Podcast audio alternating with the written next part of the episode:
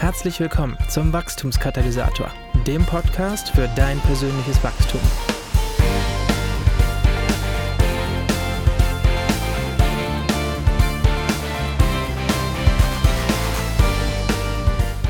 Hallo, liebe Podcast-Freunde, zu einer neuen Episode des Wachstumskatalysators und zur Episode 61. Leo Bigger ist leitender Pastor des ICFs in Zürich, einer Kirche mit 3200 Besuchern pro Wochenende und Leiter des ICF Movements, einer Gemeindebewegung, die es jetzt schon 25 Jahre lang gibt und die Kirchen gegründet haben, nicht nur in der Schweiz, nicht nur in Deutschland, sondern in ganz Europa, ja sogar weltweit. Und ich hatte das große Privileg, Leo Bigger im Interview zu haben. Und hier und heute äh, sende ich dieses Interview, was ich vor einigen Wochen mit Leo geführt habe. Und ich habe mit Leo über das ein oder andere gesprochen, über das ein oder andere, was das persönliche Wachstum angeht. Ich habe ihn gefragt, wie er seine Beziehung zu Jesus gestaltet, wie so ein ganz normaler Tag, ein ganz normaler, eine ganz normale Woche im Leben des Leo Biggers aussieht. Wir haben geplaudert über das Thema Gemeindewachstum, über das Thema Evangelisation. Ich habe ihn gefragt, wie er einen Sabbat pflegt bei all den Dingen, die er so tut. Und herausgekommen sind ungefähr 45 Minuten Interview, hochspannend und sehr, sehr beeindruckend, wie ich finde. Und ich wünsche dir jetzt ganz viel Spaß bei meinem Interview mit Leo Bigger. Hi Leo, also schön, dass du dir Zeit nimmst für unser Interview. Äh, ich glaube nicht, dass ich dich groß vorstellen muss, weil die meisten äh, meiner Hörer zumindest, äh, die kennen dich, die wissen ICF Zürich, nicht nur Zürich, Leiter des ICF Movements. Das sind, glaube ich, 60 Kirchen ungefähr momentan. Europa, nicht nur Europa, sondern darüber hinaus habe ich gezählt, aber du weißt es wahrscheinlich genau. Ja, es sind so zwischen 60 bis 80, je nachdem, wie man zählt. Wir haben natürlich jetzt auch viele Startups, mhm. äh, Gemeinden, die jetzt am Start sind. Äh, das ist mir die Frage, zählt man die rein oder nicht? Also sie sind 60 und 80 ist so, ah, ja, cool. so die Nummer im Moment. Ja, cool. Ja, wir sprechen am Rande der Buskonferenz hier miteinander. Du bist also auf Tour, aber trotzdem du auf Tour bist, hattest du heute Morgen die Möglichkeit, dir kurz Zeit zu nehmen für Jesus? Und wenn ja, wie sieht sowas aus an so einem Tag, der ein bisschen busy ist? Also heute muss ich jetzt ganz ehrlich sagen, es ist nicht ein typischer Tag. Ich bin erst um halb drei schlafen gegangen, weil ich hatte Freunde bei uns zu Hause. Mhm äh, von ICF Kambodscha und wir hatten ein, abgemacht, um halb zwölf ist fertig und dann um halb drei waren wir immer noch da. So bin ich heute, es ist kein normaler Tag heute gewesen, bin dann wieder aufgestanden um, also halb drei ging ich schlafen, bin aufgestanden um, um 6 Uhr. Mhm. Äh, in dem Sinn, ähm, ja, heute ist, war, ist nicht ein normaler Tag wie sonst. Aber wenn ich jetzt sonst normalen Tag hätte, ich stehe auf um 7 Uhr, verbringe äh, 40 Minuten im Bett, mhm. wo ich mir äh, Bibel lese, wo ich bete, wo ich vor allem auf den Heiligen Geist auch höre. Mhm. Es ist, Gebet ist ein Dialog. Mhm. Ich, ich bringe Gott meine Anliegen, meine Wünsche, meine Sehnsüchte, aber dann habe ich aber einen Moment, ich nenne das immer, wo ich einfach ruhig bin mhm. und äh, höre, was Gott mir sagen möchte. Das ist mhm. so, würde ich sagen, ein normaler Tag. Ja, krass. Und sag mal, wenn du Bibel liest im Bett, schlägst du die Bibel auf, guckst einfach nach, was, was, was gerade sozusagen äh, schockt oder hast du einen systematischen Plan oder wie machst du das? Nein, ich habe nicht systematischen Plan so mit dem zu tun. Ich habe ja, ich mache ja Predigtserien, jetzt zum Beispiel dann über Engel mhm. äh, und ich forsche mega viel über Engel, weil ich habe noch nie eine Predigtserie über Engel gemacht und mhm. dann merkst du mit der Zeit, dann hast du, du gehst da in einen Urtext und, und Bücher und, und queere Dings und ich habe dann einfach gerne, äh, ich nehme dann die englische Bibel nach vorne, etwas, wo eine andere Sprache ist, damit ich einen, einen Unterschied habe und es ist ein bisschen random, mhm. ähm, wo ich vielleicht einfach mal etwas aufschlage oder einen Psalm oder was auch immer, aber ich bin nicht der systematische mhm. Bibelleser.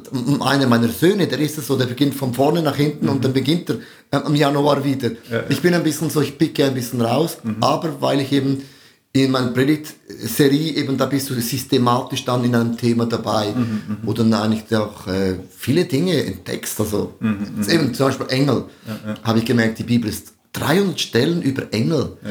Und ich habe gemerkt, ich, für mich sind Engel ein bisschen, ja, die gibt es, mhm. die erzählt man an der Weihnachten, aber selber ist für mich immer noch ein Thema, wo ich überlege, wie kann ich das einbauen für mein Leben? Die müssen ja, schon da sein. Mhm, mhm. Und äh, das ist, das, seit ein paar Wochen mache ich jetzt mir Gedanken darüber, weil ich merke, es ist ein mhm. Riesenthema der Bibel, aber für uns Schweizer oder Europäer ein bisschen, mhm. was man nicht sieht, ist ein bisschen spooky. Mhm, absolut.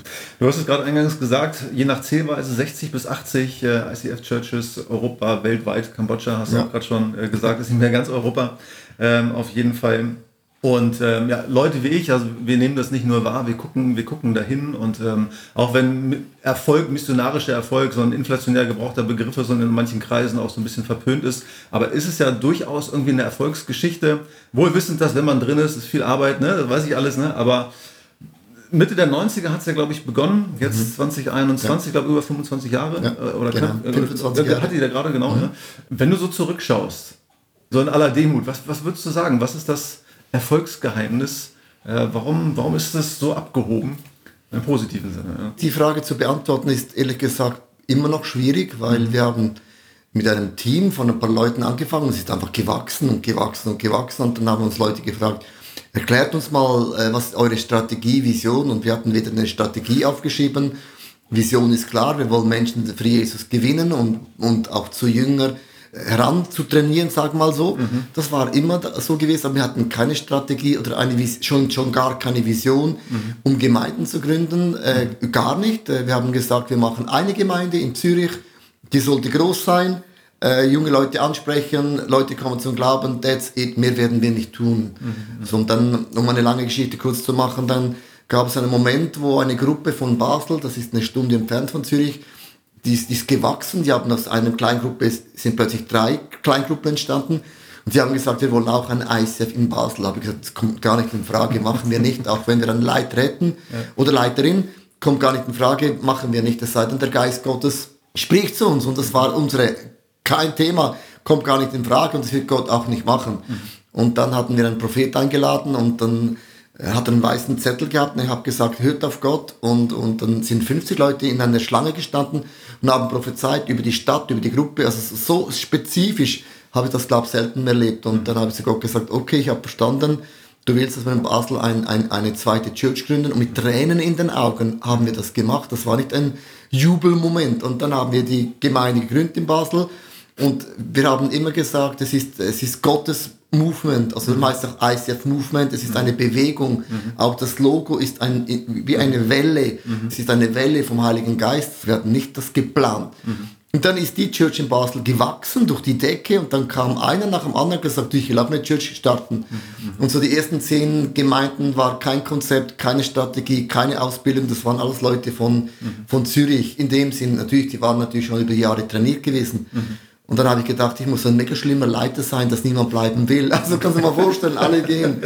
Und so die ersten zehn ICFs sind einfach aus, aus Zürich raus entstanden, mhm. Freunden, Kollegen, die das im Herz gehabt haben. Dann, wir hatten keine Strategie. Es ist wirklich so ein bisschen, es macht uns demütig, weil wir bis heute wissen, wir haben nicht so viel Anteil an der Geschichte. Also wir waren einfach gehorsam, ja, aber es war auch, auch so offensichtlich. Mhm. Also wir hatten gar keine andere Wahl. Also, verstehst du, wenn der Heilige Geist so krass spricht, kannst du nicht sagen, ja, wir überlegen uns, uns nochmal. Die ganze Church hat es gehört, also mhm. alle. Mhm. Das war ein, ein, ein heiliger Geist-Moment. Und klar, wir waren gehorsam, mussten wir ja sein. Aber darum, wenn ich jetzt das anschaue, dann macht es mich demütig, weil ich weiß, wirklich, das ist das Werk Gottes. Mhm. Logisch arbeiten wir jetzt auch hart an dem, aber wir haben das nicht losiert. Mhm. Wir haben es nicht ja, es ist Gottes Werk. Und das ist immer cool, ja. ob jetzt du 80 hast oder eins, zwei Churches gründest, am Ende vom Tag ist es immer das gleiche Prinzip. Du liebst ja Gott, äh, du bringst Menschen zum Glauben Jesus, du taufst sie, Du mhm. bildest sie aus, um Jüngerin von Jesus zu werden und dass die Bibel dann das Fundament ist. Sie beginnen ihre Talente einzusetzen in mhm. der Church, oder? Mhm. Und die einen gehen in die Wirtschaft durch die Decke, die anderen in der Church durch die Decke. Also, mhm. und dann gehen die hinaus und machen das Gleiche wieder. Es ist ja mhm. eigentlich, unser Auftrag ist ja ein multiplikativer Auftrag. Geht hinaus in die Welt. Das haben wir immer geprägt. Geh hinaus und du kannst den Glauben nicht alleine leben. Geh, geh und mach das Gleiche, was du auch erlebt hast. Ja, cool. Also Movement, ja, also Gott hat es irgendwie getan, ihr, ihr folgt dem, der Heilige Geist der ja. stößt es an.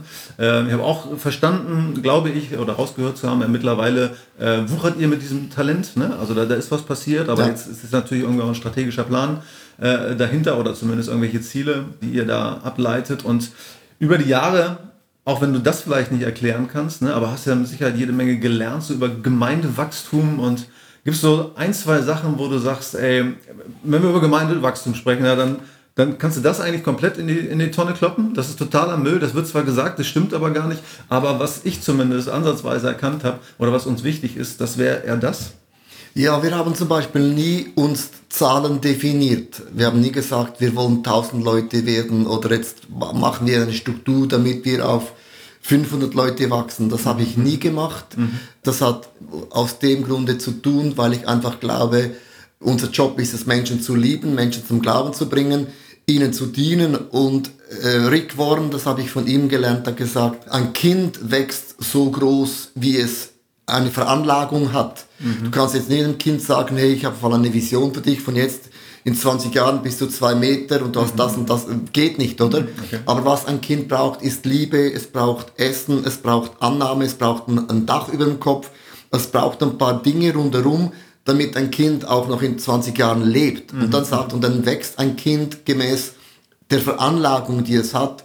Und das ist auch unser Bild für Church. Wir, wir, unser Job ist zu schauen, das Apostolische muss in einer Church drin sein, das Evangelistische, mhm. das Prophetische, der Hirte und der Lehrer. Und das spielt gar keine Rolle, wie groß eine Church ist. Mhm. Und wenn diese fünf Ämter, sag jetzt mal, in einer Balance ausgelebt werden, also nicht nur, nur einseitig, oder? Also wir gründen jetzt nur Gemeinden oder wir, wir machen nur Leute zu Jüngern, sondern du musst von allen Dingen was haben, immer einen Fünftel von allem. Nur das in einer Balance hast, mhm. dann wächst die Gemeinde so groß sie auch immer wachsen wird. Mhm. Und das war immer mein Punkt gewesen. Und mit dem sage ich nicht, dass eine Gemeinde nicht wachsen kann. Mhm. Aber manchmal muss man auch ein bisschen vorsichtig sein. Dann startest du in einer Stadt, machst was Neues und plötzlich bist du 300 Leute. Und dann musst du die Frage stellen, woher kommen die 300 Leute? Mhm. Verstehst du? Mhm. Waren das nicht Christen oder haben einfach 300 Leute aufgegabelt oder verstehst du, hineingesaugt? Ja. Ist, ist, auch, ist auch okay, aber dann kann man ja nicht sagen, wir sind gewachsen. Dann ist die Kirchenlandschaft oder das Reich Gottes in einer Stadt nicht gewachsen. Wir haben einfach die Leute verschoben. Mhm. Ist, nicht, ist nicht in sich falsch, aber das täuscht dann ein bisschen. Mhm. Und wenn du zum Beispiel jetzt in Italien eine Gemeinde gründest oder in einem Ort, wo es wirklich fast keine Christen gibt, mhm dann merkst du, ja, es, das ist einfach, du liebst die Leute, du, du sprichst mit ihnen, du lädst sie ein, du bringst sie zum Glauben, du taufst sie. Also dann merkst du plötzlich, du kannst nicht dann warten. Mhm. Ich mache einen super Gottesdienst, mache die Türen auf, mache Social Media und Leute rennen rein, verstehst du? Mhm. Und das habe ich gelernt in allen Jahren, einfach am Ende vom Tag, ob du groß oder klein bist, die fünf Ämter mhm. ist etwas, das eine Gemeinde eine Balance bekommt, nicht einseitig wird, oder? Mhm äh, weil ich habe ja auch, bin auch einseitig, aber dann, dann gewinnst du die Leute, aber du verlierst die Leute. Also immer die Balance war uns wichtig gewesen, aber nie so die Zahl, wir wollen jetzt 1000 Leute werden, weil das heißt, da muss man die Zahlen auch lesen. Also wer haben wir dann gewonnen? Du kannst 1000 Leute haben in der Church und du hast nicht eine für Jesus gewonnen. Man hat sie einfach irgendwie wieder aufgegabelt. Auch nicht falsch, wie ich das schon gesagt habe. Ja, ja, ja.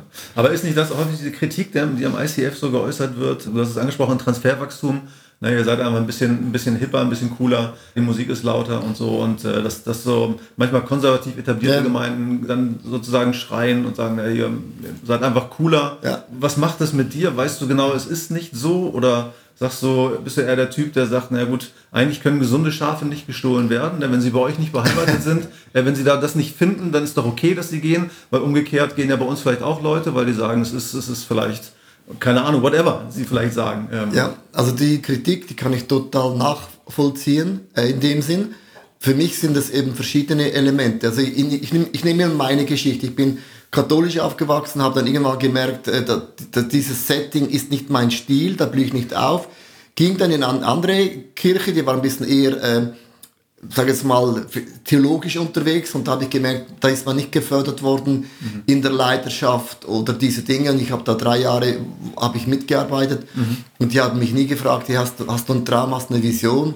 Ich wollte immer eigentlich Pfarrer werden mhm. und dann laufe ich an einen Mann, an eine Familie vorbei und sage, wir beginnen in Zürich etwas Neues und genau du und deine Frau, solche Leute bräuchten wir, kommt ihr? Und habe gesagt, ja, ich komme. Und hat er gesagt, warum? Er hat gesagt, ihr sind die Einzigen, die uns gefragt haben. Mhm. Also manchmal werden auch Leute nicht gefragt, sie werden nicht gefördert, verstehst du? Mhm. Und dann ist es nicht per se einfach falsch, wenn eine Gemeinde vielleicht halt dann die Leute fördert, die man nicht gefördert hat, in dem Sinn. Mhm. Aber es ist nicht so, dass wir ja irgendwo starten und laden Leute von anderen Gemeinden ein. Die, die kommen ja einfach. Also mhm. wenn du einen Vision-Abend machst, dann hast du mal die Hälfte sind Leute, die waren mal in der Kirche, die mhm. gehen in keine Church mehr und sagen, okay, in mir spricht wieder etwas an. Und dann hast du die andere Hälfte sind vielleicht ein bisschen Leute, die schauen, was, was geht da ab oder äh, von anderen Churches. Und am Ende vom Tag baust du dann mit den Leuten Church, die sich entscheiden für eine Familie. Es ist wie eine wie eine Familie.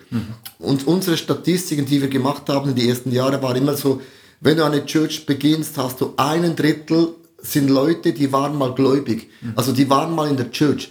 Die erwächst du wieder. Also die waren auch, die waren auch in den Gemeinden nicht mehr.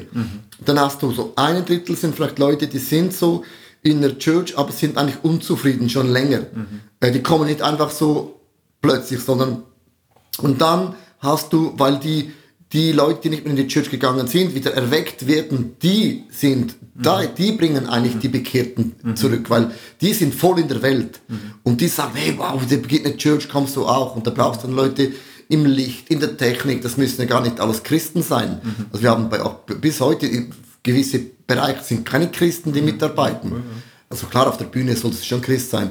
Aber das hat viele solche Bereiche, wo du einfach dann die Leute gewinnen kannst. Darum ist es immer so, ich sage ein Drittel, ein Drittel, ein Drittel, aber es ist nicht alle. Also das ist, wenn das jetzt alle wäre, das kann ich nicht unterstreichen, ist auch bei uns nicht so. Und am Ende vom Tag ist es ganz einfach, ist ja mein Lebensstil, den ich ja führe.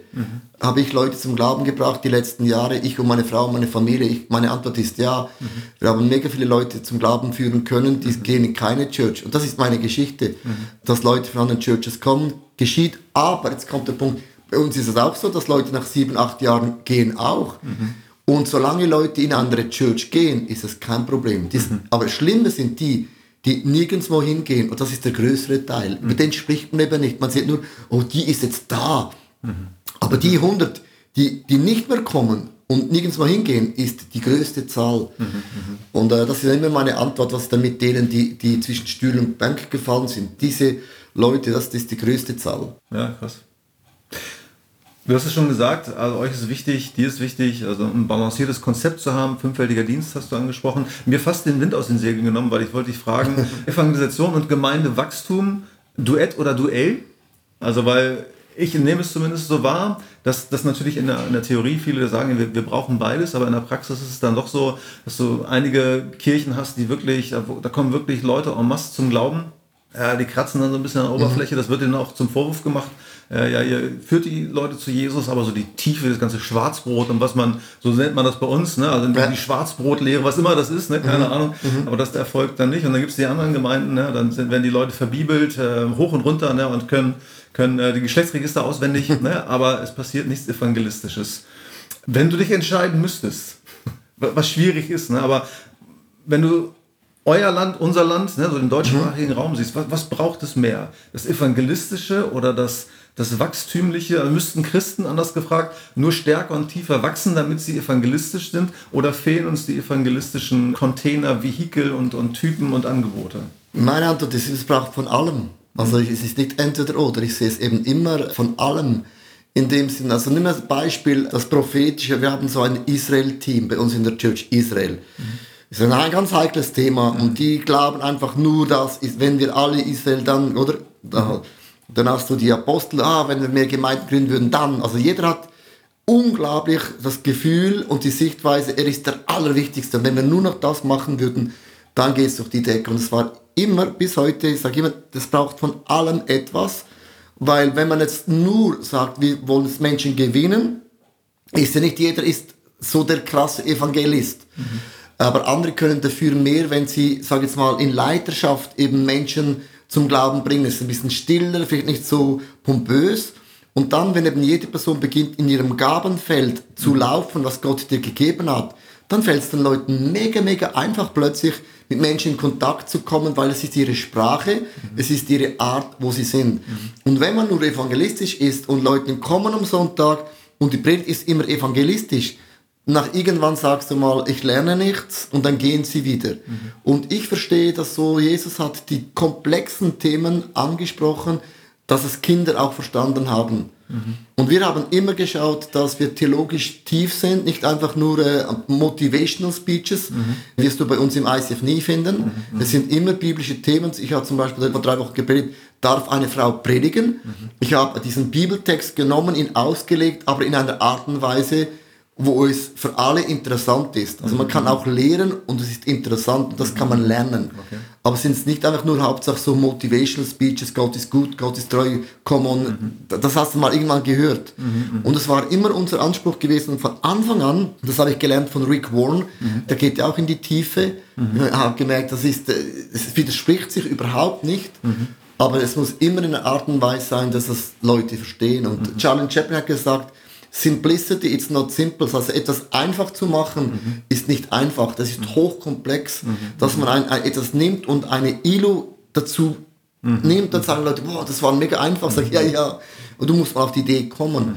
Mhm. Und also ich schaue immer bis heute, das muss von allem muss einen Tiefgang haben. Mhm, Wenn man nur lehrt, ohne dass Leute hinausgehen, wird das einfach stumm. Es ist wie das, der See Genezareth hat einen Wassereingang mhm. und Wasserausgang. Mhm. Also du hast einen Input und du brauchst einen Output. Und das Tote Meer hat nur einen Input und keinen Output mehr, denn es ist tot. Mhm. Ich sage immer, du brauchst einen Input und einen Output. Mhm. Und die Gemeinde braucht beides. Mhm. Und die Bibel sagt, unser Job ist es, die Heiligen zu unterrichten, mhm. ihnen die, sie zu füttern im Wort Gottes. Das heißt, wenn sie am Sonntag kommen, mein Job ist, sie geistlich zu nähren. Mhm, so verstehe ich das. Ja, ja, ja. Und manchmal sagen Leute dann am Sonntag, ja, die Gemeinde ist nur noch da für die Frischbekehrten. Es geht gar nicht um dich. Das stimmt theologisch überhaupt gar nicht, weil die Bibel sagt, wir müssen die Schafe füttern. Mhm, und die Schafe multiplizieren dann wieder neue Schafe. Mhm. Und ich glaube, da ist oft so ein bisschen so, bei vielen jungen Gemeinden, finde ich manchmal, ist die Balance falsch in meinen Augen. Sogar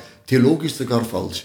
Und dann weil, zu evangelistisch, ja, im Sinne ja, also, ja, ja, und das stimmt ja gar nicht, weil ich kann ja nicht sagen, es geht jetzt nicht mehr um dich, du bist gläubig. Also ich möchte ja auch wachsen in Jesus. Mhm. Ich, ich habe ja auch meine Themen, verstehst du? Mhm. Aus lauter Angst, man ist nur nach innen gerichtet, ist man dann so stark nach außen gerichtet mhm. und das ist genauso falsch. Mhm. Also weil es ist auch wieder einseitig. Ja, okay.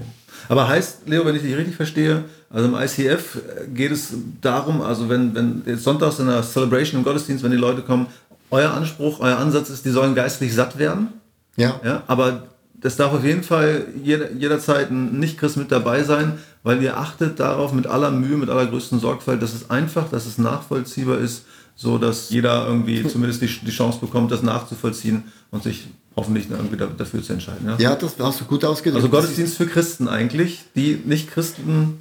Ja, bei uns, ja aber wenn du einen Gottesdienst machst für Christen, wo du normale Sprache sprichst und du bist, lebst mit den Menschen, dann ist es ja nicht so, dass Leute hineinkommen und, und sagen, oh meine Güte, was ist hier? Mhm. Wir haben jeden Sonntag haben wir Leute, die sind zum ersten Mal da. Mhm. Also das bedeutet ja, du, du lädst ja auch nur Leute ein, wenn du dich wohlfühlst. Mhm. Also ist es ein bisschen zuerst nach innen gerichtet und du hast eine fromme Sprache auf, gebaut. Mhm.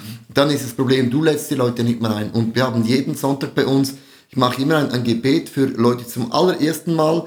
Und wir haben jeden Sonntag Leute, es gibt mhm. keinen Sonntag, wo wir nicht Bekehrungen, also Erstbekehrung, nicht eine Wiederentscheidung. Das mhm. auch geht. Mhm. Jeden Sonntag haben wir das. Und das bedeutet, Leute vertrauen und schämen sich auch nicht, Leute mhm. mitzunehmen, weil sie wissen, es ist eine Sprache. Wir sind angezogen normal, nicht zu extrem auf beide Seiten. Sprachwahl auch. Wir sind immer so ein bisschen in der Mitte. Wir sind nicht zu fromm, wir sind aber auch nicht, äh, wir sagen auch mal gewisse Dinge. Für mich ist es immer eine Balance. Mhm. Und ich finde es eben auch für uns selber schlimm, wenn wir uns so in einem Bubble, du bist wie so in einem christlichen Bubble drin und wir haben unsere eigenen Wörter, die wir nur wir verstehen, mhm. finde ich generell unnötig, mhm. weil man kann doch auch Begriffe finden oder Wörter mhm. finden, mhm. die alle verstehen. Mhm. Das war immer mein Anspruch. Und jetzt noch eine Klammer zu machen, ich habe einen, einen bei uns, der heißt Dave Cool, der ist schon seit am Anfang im ISF dabei. Und immer wenn ich meine Predigt vorbereite, habe ich Dave Cool vor mir. Mhm. Würde er nach 25 Jahren, der schon alles gehört hat, aufstehen und sagen, wow, mhm. das ist tief. Mhm. Weil für Leute, die zum allerersten Mal da sind, die sind so sehr begeistert, egal was du, was du predigst. Und das ist mein Ansatz. Also das mhm. ist für, ich predige immer für Dave Cool, dass mhm. er mhm nach 25 Jahren noch sagen kann, ich, ich habe etwas gelernt aus dem Wort Gottes. Ja, also der Anspruch, den ich für mich, für uns habe, ist mehr als auch ein bisschen so motivational speeches. Also mhm. ich, ich finde das ist ein bisschen so, heute ein Trend, ein bisschen motivational. Ich sage immer, ja, da kannst du die Bibel auch auf die Seite legen, äh, mhm. das kannst du auch, ist ja nicht falsch in sich, ja. aber ich finde, unser Anspruch sollte schon sein, mhm. auch eine Serie zu machen über den Korintherbrief, über den Römer, über, über Themen, die ein bisschen so Herausfordernd. Ja, oder zum Beispiel Gemeindezucht. Mhm. Wer, wer predigt über Gemeindezucht? Mhm. Das ist ein Riesenthema in der Bibel. Mhm. Also ich glaube, bei uns genauso müssen wir überlegen, wie gehen wir um, wenn Leute andere Werte leben. Also wie gehen wir dann mit der Kultur um. Aber das sind oft so Themen, wo wir uns ein bisschen so... Wegducken, ne? Ja, wegducken, weil es ein bisschen so zu wenig trendy oder zu wenig sexy. Mhm, das stimmt, ja.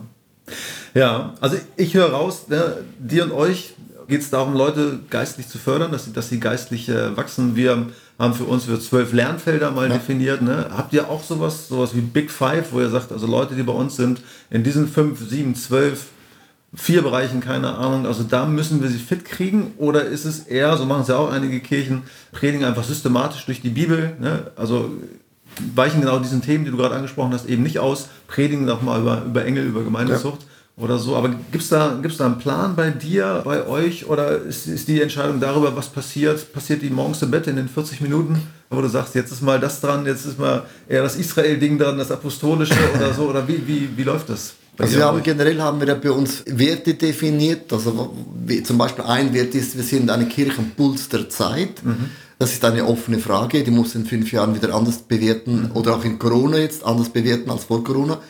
Dann haben wir eine Leadership Pipeline, also wie werden Leute gefördert von Kind bis Erwachsen, das hat jeder Fußballverein. Mhm. Also wir überlassen äh, Leidenschaftsförderung nicht im Zufall, sondern mhm. mhm. wir geben ihnen auch Möglichkeiten, die Talente auszuleben, aber immer in einem Setting, das nicht zu groß ist, oder? Mhm. mhm. Es nützt ja nichts, wenn du plötzlich einen Worship-Leiter gerade auf die große Bühne stellst, 3000 Leute, die. Kamera vor dir überfordert, macht man im Fußball auch nicht. Also immer ein Setting, wo sie Leidenschaft erlernen können oder auch ihre Begabung, Gebetsteam oder was auch immer. Es ist immer das gleiche Prinzip, immer in einem Setting, wo sie ein bisschen älter sind und auch ein bisschen vom Alter überlegen sind und wo sie merken, da, da, sie können nur gewinnen. Mhm. Das haben wir, mhm. genau generell. Und dann bei den Predigten ist es so, ich habe nicht zwölf Punkte, wo ich sage, das muss ich immer durchpredigen, sondern ich mache mir immer Gedanken, welche Themen haben wir noch nie gepredigt. Also mhm. Engel. Mhm. Ich habe ein Buch bekommen, von Gott zugefallen über Engel, mhm. habe das dann gelesen, habe gemerkt, hey wow, ich habe noch nie eine Serie über Engel gemacht. Mhm. Also in den 25 Jahren. Also Weihnachten schon, der Engel kam zu Maria, aber, aber that's it. Mhm, mhm. Dann habe ich eben gemerkt, das ist für mich mega interessant mhm. und für die Church hat es noch nie gehört und so versuche ich immer wieder Themen zu nehmen, über das wir noch nicht gepredigt haben. In dem Sinn, logisch gibt es auch Themen, vielleicht über die Finanzen wiederholt man wieder, aber mhm. da muss man wieder überlegen, wie kann man es anders bringen, mhm. das doch interessant ist und wir haben von dem her nicht eine, eine Strategie, das wird gepredigt am Sonntag von der Bühne, weil eine große Church-Gemeinde sowieso nicht nur von der Bühne mehr lebt, sondern du hast eben diese Leadership-Track, mhm. wir haben eine kreative Night, wir haben Frauenabende, also wir haben, mhm. wir, ich würde sagen, wir sind mehr wie ein bunter Blumenstrauß, wo du ganz viele mhm. Angebote hast, mhm. weil du kannst nicht mehr durch eine Predigt alle Leute abholen, von Geschäftsleuten bis zu äh, Israel, bis mhm. zu Teenager, bis zu Sterben, was du, mhm. ähm, das ist so mehr so mein Anspruch für mich selber, ähm, also Themen zu nehmen, die interessant sind, ohne in Irrlehre zu fallen. Mhm. Und du kannst dann nicht, irgendwann ist ja die Bibel ist ja geschrieben, du kannst nicht einfach neue Themen aufmachen. Aber ich habe gemerkt, es gibt eben wirklich Themen, zum Beispiel über, über Klimadebatte mhm. hat die Bibel mega viel zu sagen, mega viel. Mhm. War jetzt auch ein Thema, wo ich gepredigt habe, das ist mir nicht ganz einfach gefallen, weil ich gemerkt habe, man kann auch immer extrem sein, aber die Bibel spricht auch davon. Mhm. Und dann habe ich mich hineingesetzt und dann wird es eben interessant mhm. für die Church, aber auch für mich selber. Mhm. William Woollemoon hat mal geschrieben in Sinning Like a Christian, meine Aufgabe als Prediger besteht darin, Nachfolge Jesu so interessant wie einen Orgasmus zu machen. Mhm. Also das ist ja ist unser Job, ja, Leute zu motivieren, Leute zu begeistern. Und damit komme ich auch zu einer der Hörerfragen, äh, die ich im Vorfeld so ein bisschen über die sozialen Medien eingesammelt habe. Aber da ist die Frage, also was, was tust du eigentlich, um frisch zu bleiben, um motiviert zu bleiben. Du hast ja auch schon ein paar Jahre auf dem Buckel jetzt als, als, als Pastor mhm. und so und man hat ja Höhen und, und Tiefen und alles so dazwischen und ähm, aus eigener Erfahrung weiß ich, es gibt gute Phasen, es gibt schlechte Phasen, in denen man äh, steckt, ne? aber wie schaffst du das, ja, so mit Ausdauer dran zu bleiben, frisch zu bleiben oder immer wieder Erfrischung äh, zu holen? Was, was hilft dir dabei? Das ist ein großes Thema. ich kann man nicht mit einem Satz beschreiben, aber es ist so, ich bin vom Typ her, ich überlege mir immer, ich glaube, es ist das gleiche Thema wieder mit der Balance. Also äh, ich habe nie die Kirche getrennt von meinem Glauben, von meiner Familie, von meinen Hobbys, von meinen Plänen. Es war immer für mich so wie, es gehört alles zusammen. Mhm. Also wenn ich nach Hause komme, ist nicht plötzlich privat und nicht privat, sondern wir sind Kirche, wir sind Gott, wir sind ein Team, die, meine Familie. Und ich habe mir immer überlegt, was dient in, in diesem halben Jahr der Church, was dient meiner Frau, was dient mir, was dient den Kindern und wie kann ich auch in dem Sinn, auch in dem, was ich tue, Freude haben. Und also allein bei dieser Frage, merkst du, das ist eine, eine hochkomplexe Frage und ich investiere jede Woche, würde ich jetzt wirklich sagen, eins bis zwei Stunden über der Frage. Also am Ende, am Freitag, zum Beispiel Freitagmorgen, stelle ich mir die Frage wieder für die nächste Woche. Mhm. Ah, was, was, braucht meine Frau, was braucht meine Kinder, was brauche ich, was braucht die Church? Mhm. Und wenn alle etwas brauchen, dann hast du ein Problem, gibt es ja auch. Mhm. Und mit dem, mit dem möchte ich sagen, es ist was Dynamisches. Es ist nicht einfach so, jetzt arbeite ich fünf Wochen, dann gehen wir in den Urlaub und dann ist die Familie dran. Die Familie ist jeden Tag dran, ich auch. Und, und dann versuche ich immer Dinge zu kombinieren, weil die Zeit reicht mir nicht aus, alles zu machen. Mhm, oder? Zum Beispiel habe ich meine Kinder, ich ging nie reisen, ohne ich habe meine Kinder immer mitgenommen nach Amerika, mhm. immer mitgenommen nach Asien. Mhm. Ich habe gesagt, die Gage, die ihr mir bezahlt, die brauche ich, zu meiner Familie mitzunehmen, weil so habe ich meine Kinder immer dabei gehabt. Ich war nicht alleine, sie haben das miterlebt, wie Reisen ist. Und heute sagen meine Kinder, wenn ich nach Asien gehe, komm nicht mehr mit wegen Jetlag. Aber ich habe sie immer kombiniert. Mhm. Oder ich fahre gerne Motorrad mhm. und dann überlege ich mir, wen könnte ich mitnehmen, dem es gut tut, aber wo ich auch coachen kann. Mhm. Also, mhm. dann habe ich so zwei Leute, wo ich dann gesagt, kommst du, du mit und dann verbringst du einen Tag auf dem Motorrad und am Abend hast du gecoacht, du hast Coaching gemacht, ohne dass man es so sagt.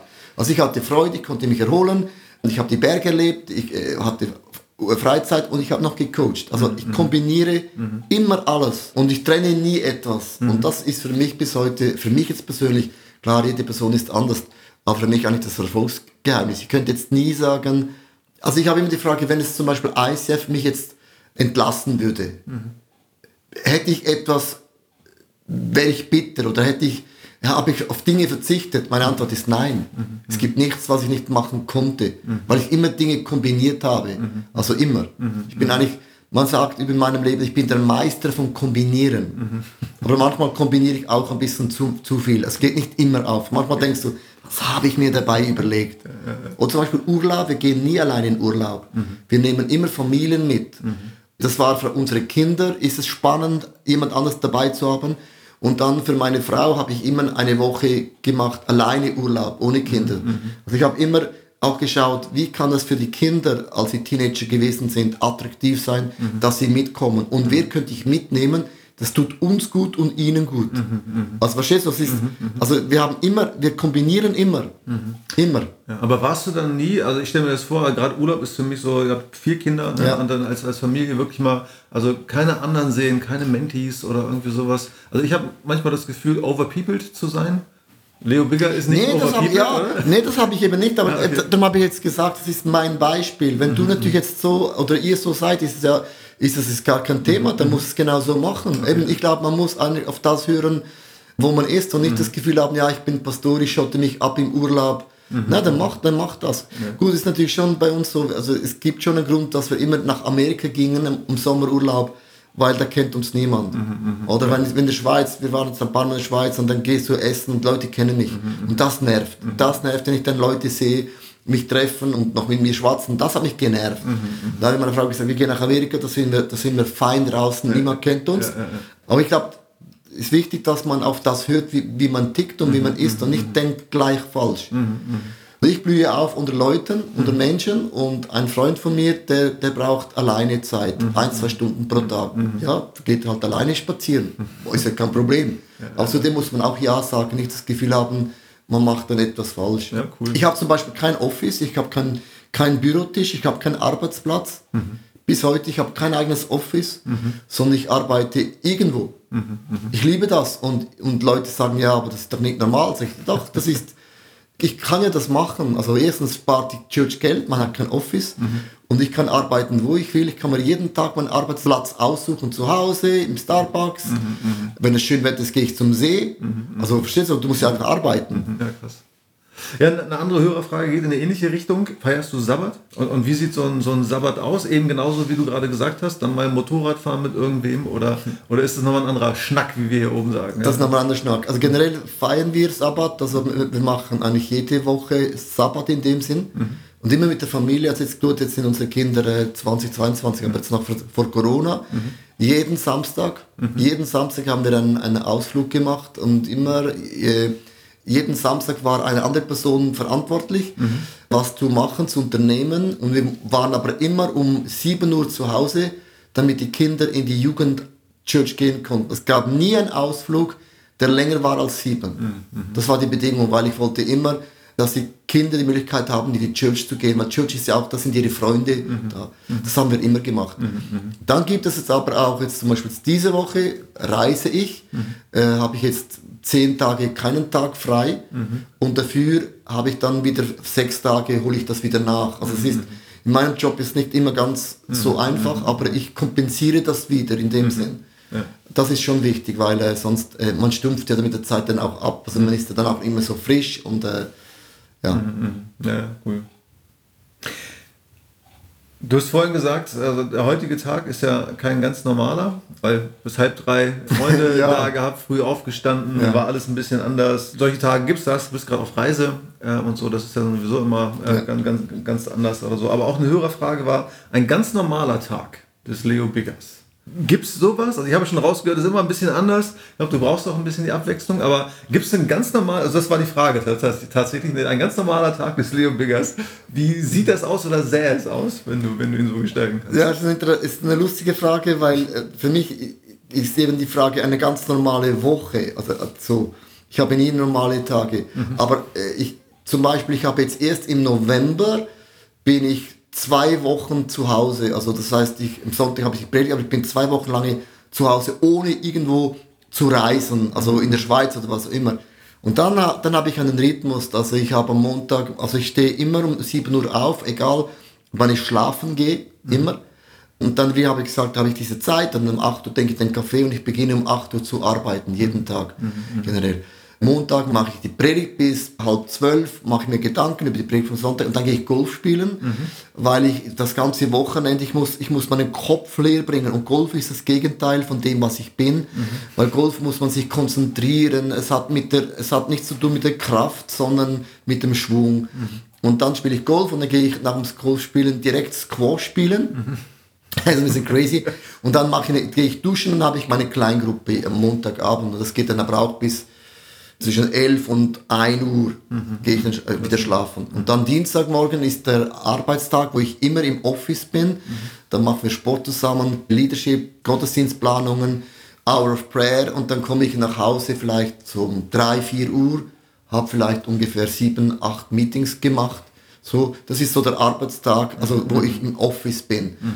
Und dann äh, mache ich ein paar E-Mails und am Dienstagabend spiele ich dann noch Uni-Hockey. Mhm. Mittwoch ist dann auch wieder bis am Mittag äh, ist die Predigtvorbereitung, weil ich muss die Predigtkreativität alles bis 12 Uhr in Auftrag gebracht haben. Mhm.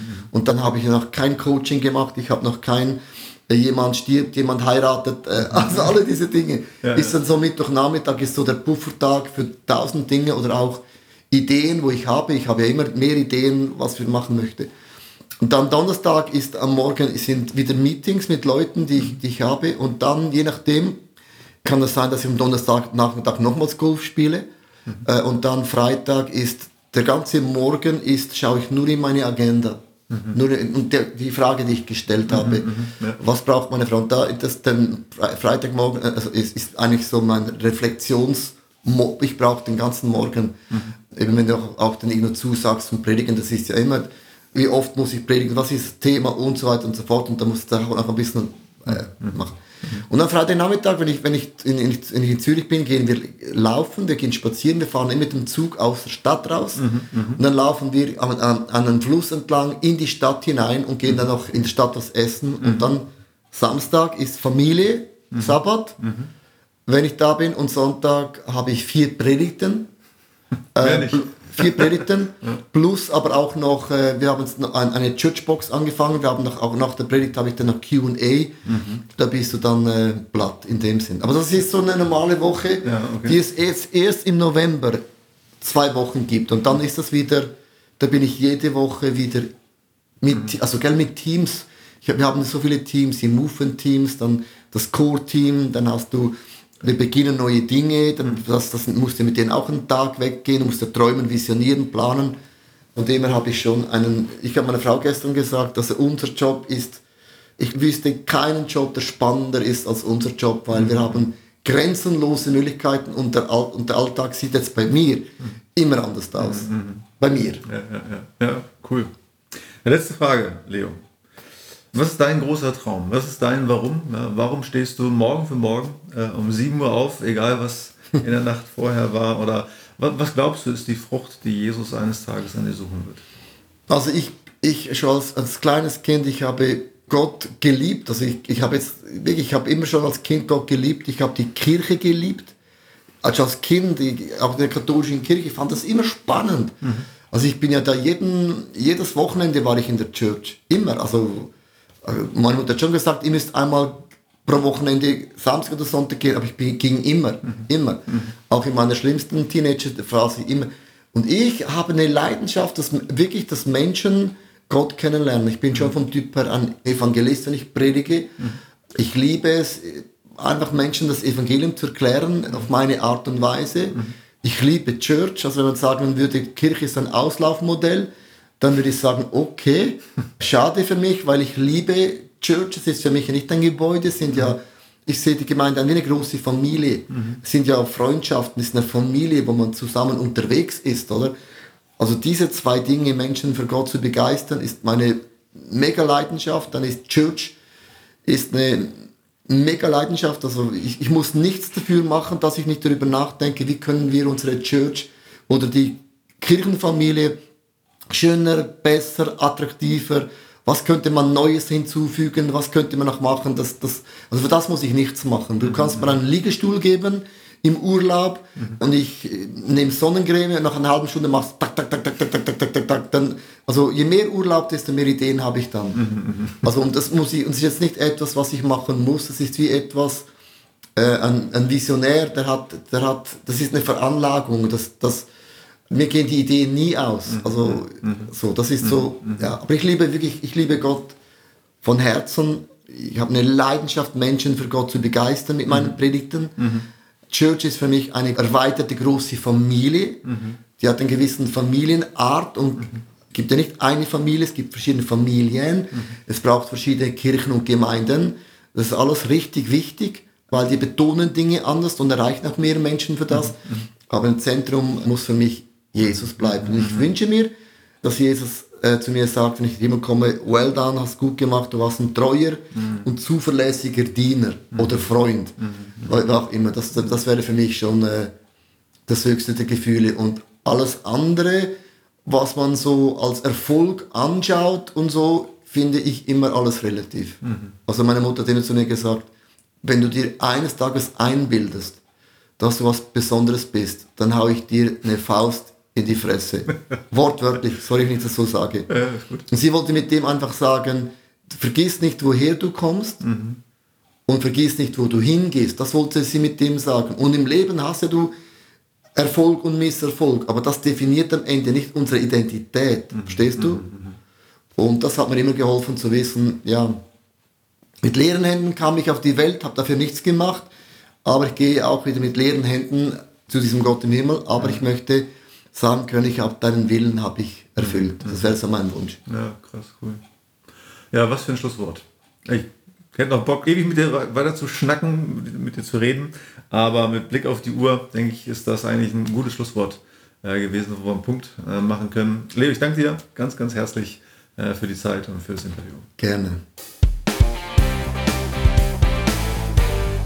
Ja, das war mein Interview mit Leo Bigger und ich hoffe, dass du ganz viel aus diesem Interview ziehen kannst und das ein oder andere Learning ähm, erhalten hast äh, aus meinem Gespräch mit ihm.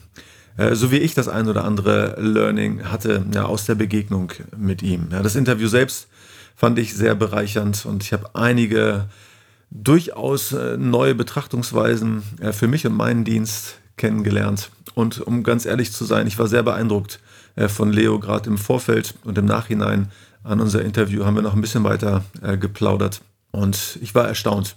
Also wie nahbar, wie normal. Er ist äh, absolut durchgetaktet in seinem Zeitablauf äh, gewesen und auch immer wieder über das Jahr ist gar nicht so leicht, einen Interviewtermin mit ihm zu finden. Aber dann in der Begegnung war ich durchaus beeindruckt. Also wie normal, wie locker und wirklich demütig äh, Leo für mich zumindest äh, rübergekommen ist. Ich möchte dir abschließend noch einmal wärmstens mein Buch empfehlen. Wachstum ist kein Zufall. Vielleicht hast du ja Interesse, etwas tiefer einzusteigen in die Materie geistliches Wachstum und neben der einen oder anderen Episode hier im Podcast und ähm, zahlreichen Interviews, demnächst übrigens Raimund Haverkamp, dem Leiter von Hillsong Deutschland, vor dem Interview, was ich dann ebenfalls hier senden werde, ja, gebe ich in meinem Buch ganz nützliche Tipps und Einsichten in das geistliche Leben, in geistliches Wachstum äh, weiter.